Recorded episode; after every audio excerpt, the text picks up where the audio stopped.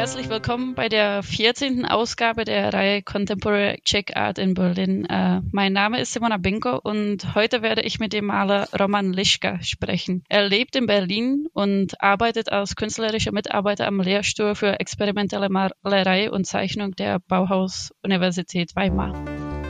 Hallo Roman. Hallo Sim. Könntest du mir am Anfang verraten, äh, wie der Ort aussieht, äh, wo du arbeitest? Ja, das ist äh, äh, mein persönlicher Traum, eine kleine Remise in äh, Berlin-Kreuzberg. Äh, da habe ich äh, ein Erdgeschoss, was als Lager, ähm, Büro, Viewing Room, Küche und Badezimmer dient. Und dann habe ich äh, nochmal im ersten Obergeschoss äh, einen Raum, der halt einfach nur Atelier ist, wo ja alles frei ist und da wird dann gearbeitet. Hm, du pendelst ja äh, auch nach Weimar, dazu kommen wir vielleicht dann ähm, später. Du hast aber auch schon erwähnt, äh, die Pandemie, äh, musstest du deswegen auch äh, große Abstriche in der Planung machen oder wie beeinflusst es dein Arbeiten? Ja, also so wie es den meisten Künstlern geht, ähm, geht es mir nicht, weil ich ja eben zum Glück eine gute Anstellung habe im Moment äh, aber Ausstellungen sind auch abgesagt beziehungsweise verschoben.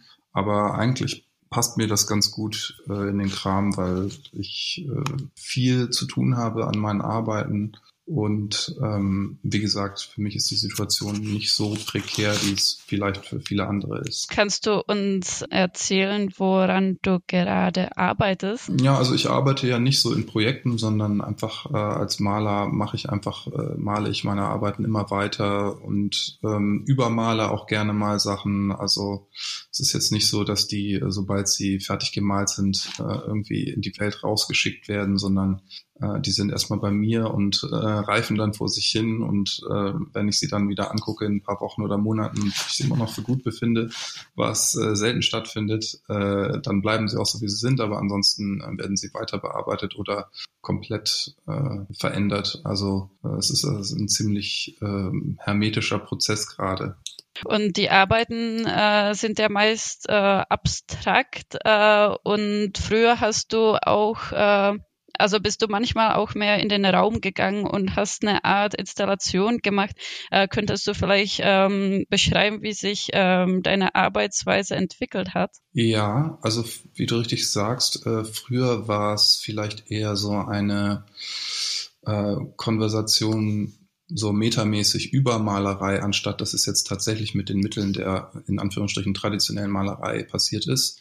Ähm, das lag auch daran, dass äh, ich finde, Malerei ist wahnsinnig schwierig und das ist natürlich auch äh, die Herausforderung daran, äh, die das so interessant macht. Und ähm, ich glaube, ich habe mich da äh, bisschen so, sagen wir mal, seitlich angeschlichen, äh, indem ich äh, meine früheren Arbeiten vielleicht eher hm, mit sag ich mal, fertigen Materialien in einer Art von Collage oder auch äh, Basteln für Fortgeschrittene äh, produziert habe, die äh, sich eben ganz stark mit dem Sehen und der Haptik äh, und der Materialität auseinandergesetzt haben.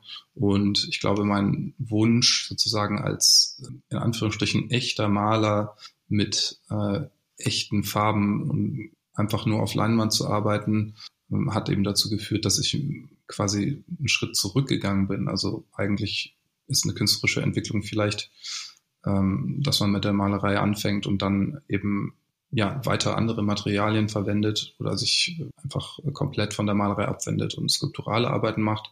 Und bei mir ist es vielleicht, äh, könnte sagen, leicht reaktionär, indem ich äh, eben genau den umgekehrten Schritt gemacht habe und wieder back to basics hm. gegangen bin. Gibt es etwas, was äh, du sagen würdest, äh, das dich besonders äh, in den Überlegungen zur Malerei geprägt hat? Hm, das ist eine gute Frage. Also da gibt es äh, sehr viel. Ich meine, die Zeit, in der ich äh, studiert habe, äh, war die Zeit, in der mh, hm, zum Beispiel äh, mobiles Internet wichtig wurde, wo quasi dieser sogenannte Post-Internet-Moment passiert ist. Äh, und der wird oft daran festgemacht, dass das iPhone eben rausgekommen ist und dadurch quasi eine, eine realistische Nutzung des Internets überall, wo man sich befand, also zumindest in, in den Bereichen, wo es eben mobiles Netz gibt, dass das möglich wurde und damit sozusagen das Internet in den ähm, täglichen Gebrauch äh, eingeflossen ist. Und dadurch haben sich bestimmte Sehgewohnheiten verändert und die Art, wie Kunst auch im Internet zirkuliert und konsumiert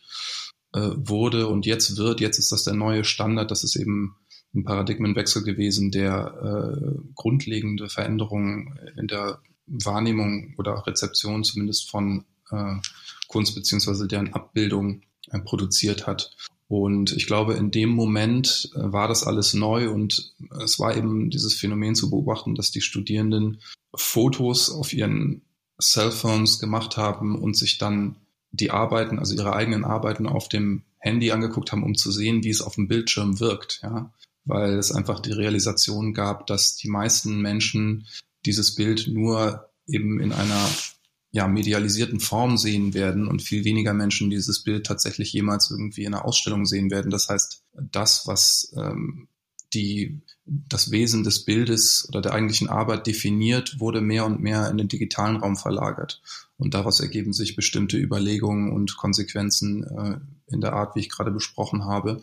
Und das war ein Thema, was für mich interessant war, weshalb äh, diese Wahl der Materialien ähm, für mich interessant war, um zu sehen, wie diese im, im äh, digitalen Raum wirken und sich verändern. Wie stehst du dazu, dass äh, im Moment äh, kann, kann, man ja einige Ausstellungen nicht sehen äh, und eben vieles auch in den digitalen Raum äh, verlagert wird? Ähm, gehörst du jetzt zu der Gruppe der Menschen, die sagen, ja, kann man machen oder eher äh, jetzt auch mit äh, deinem Zurückkommen zu der klassischen Malerei, sagen wir mal, zu denen, die sagen, nein, man muss das Kunstwerk in echt sehen? Ja, du hast dich ja darüber beschwert, dass es so wenige Sachen äh, über mich im Internet gibt. das hat ja auch seinen Grund. Also ich habe seit, ich glaube, vier Jahren äh, auf Instagram äh, kaum noch irgendwas gepostet, weil das für mich irgendwie vorbei war, diese Zeit, wo das Neuen interessant war. Und ähm, ja, eben das also für mich ist natürlich so eine Eröffnung in erster Linie ein sozialer ähm, Event. Und natürlich ist in der Malerei, das ist eben der Unterschied, dass viele Bilder wirken im Internet gut und wenn man sie dann in Realität sieht, dann denkt man, oh Gott, was ist das für ein dünner Mist? Ähm, und ich glaube, das, das zeichnet eben Malerei aus, dass das ist eben wirklich ein Objekt. Also es ist nicht nur eine Oberfläche, sondern es ist ein Objekt und das sieht man auch, das hat Materialität. Und egal wie dünn das gemalt ist, äh, ist es trotzdem, äh, ja, hat es, hat es dieses haptische und das geht eben im digitalen verloren. Und deswegen ist für mich gerade in der Malerei das eigentliche Bild zu sehen, das Nonplusultra. Ich habe schon erwähnt, dass du an der Uni in Weimar an der Professur für experimentelle Malerei und Zeichnung tätig bist. Äh, kannst du mehr äh, über diese Lehrstelle erzählen? War ein glücklicher Umstand, dass äh, ein guter Freund von mir, der Florian Schmidt, äh, der ist dort ein künstlerischer Mitarbeiter an der äh, Professur für Skulptur, Objekt und Installation bei Björn Dahlem. Und der hat mich darauf aufmerksam gemacht, dass es dort eine Ausschreibung gibt für eine künstlerische Mitarbeiterstelle äh, eben in der experimentellen Malerei und Zeichnung bei Professor Jana Gunstheimer. Ich hatte zufälligerweise eine Ausstellung von ihr gesehen und ich kannte ihre Arbeit vorher nicht und war total irgendwie beeindruckt. Einerseits ja von dem ungewöhnlichen technischen Können, was die Zeichnung angeht, gleichzeitig hat sich das mit dem Humor so verbunden und da dachte ich, wow, ähm, könnte ich mir vorstellen, dass ich mit der Person gut zusammenarbeiten könnte und Kannst du vielleicht grob äh, umreißen, was die wichtigsten Sachen sind, die ihr versucht, den Studenten auf den Weg zu geben? Also äh, für mich persönlich kann ich sagen, ich meine, ich habe ja nur nicht oder nur ganz kurz in Deutschland studiert.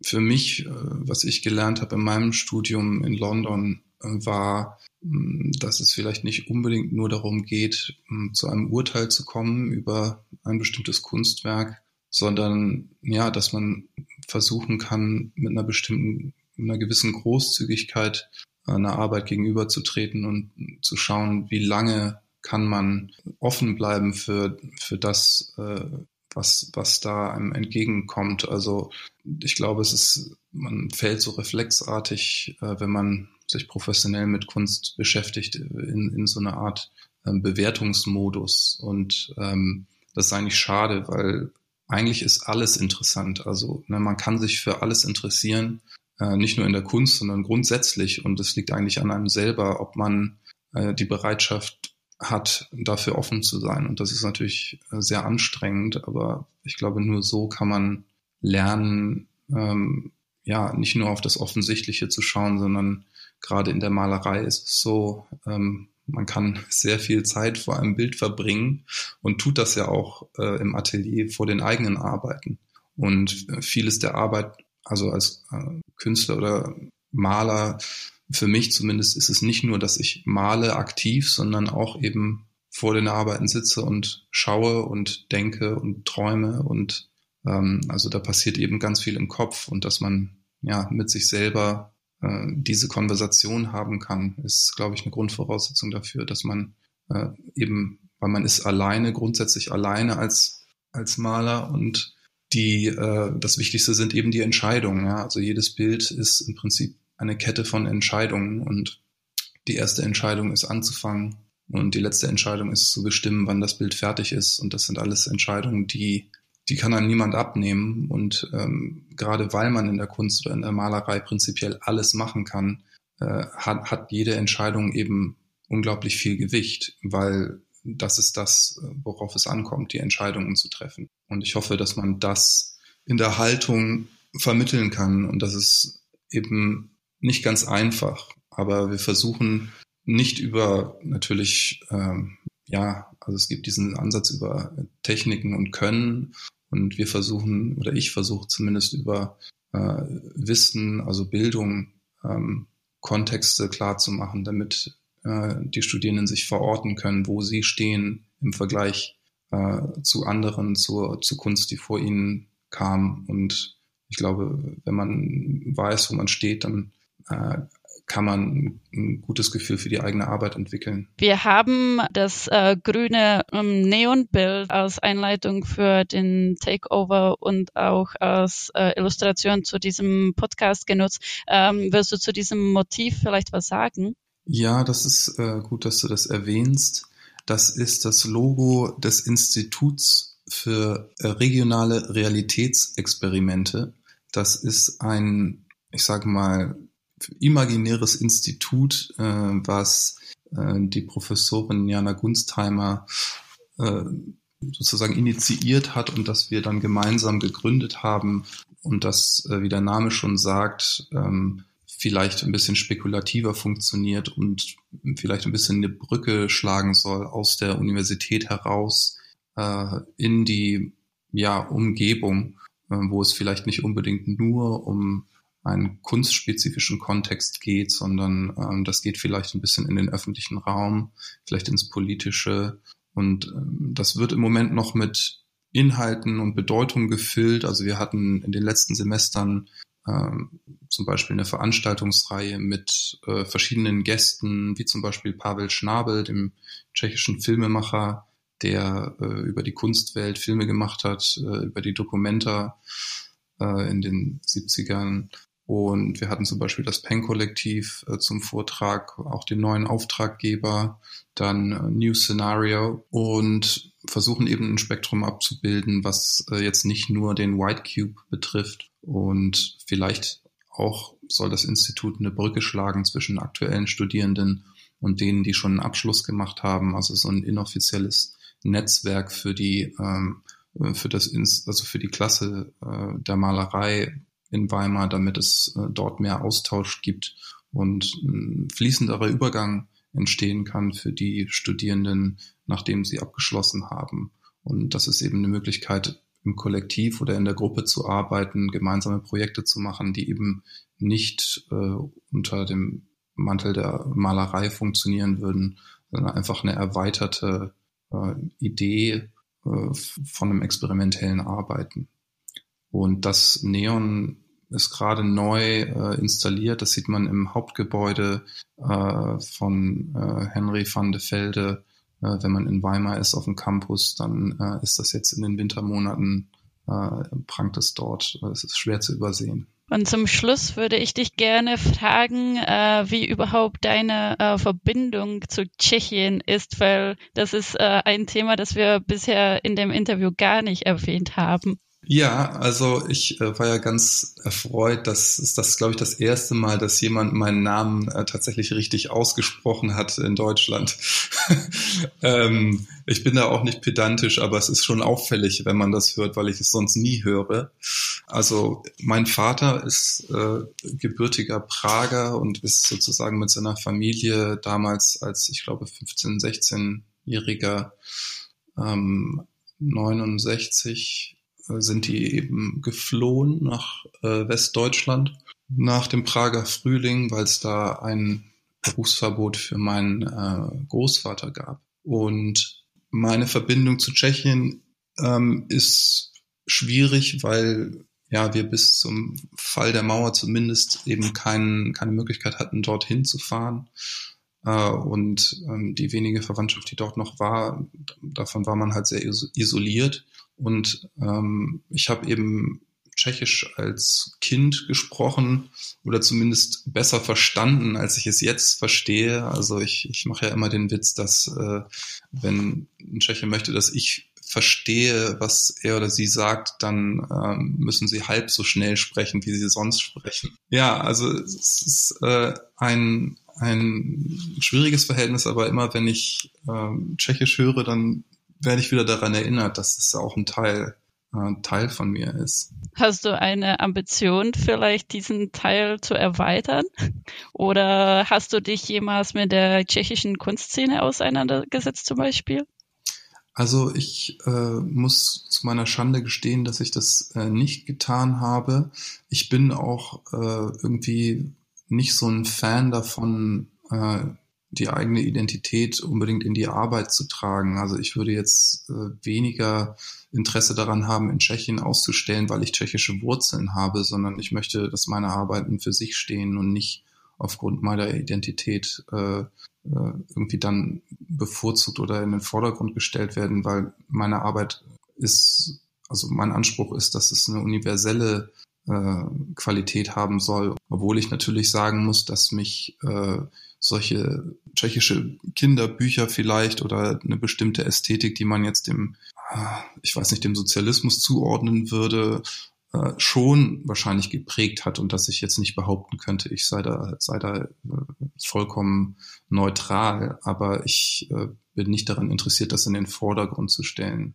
Also ich muss einfach ganz ehrlich zugeben, ich bin in Deutschland geboren und aufgewachsen und ähm, das, äh, das ist mein kultureller Background. Würdest du den Zuhörern zum Schluss verraten, was dein Nachname auf Tschechisch bedeutet? Also das heißt Fuchs. Dann vielen Dank für das Interview. Ja, dziękuję.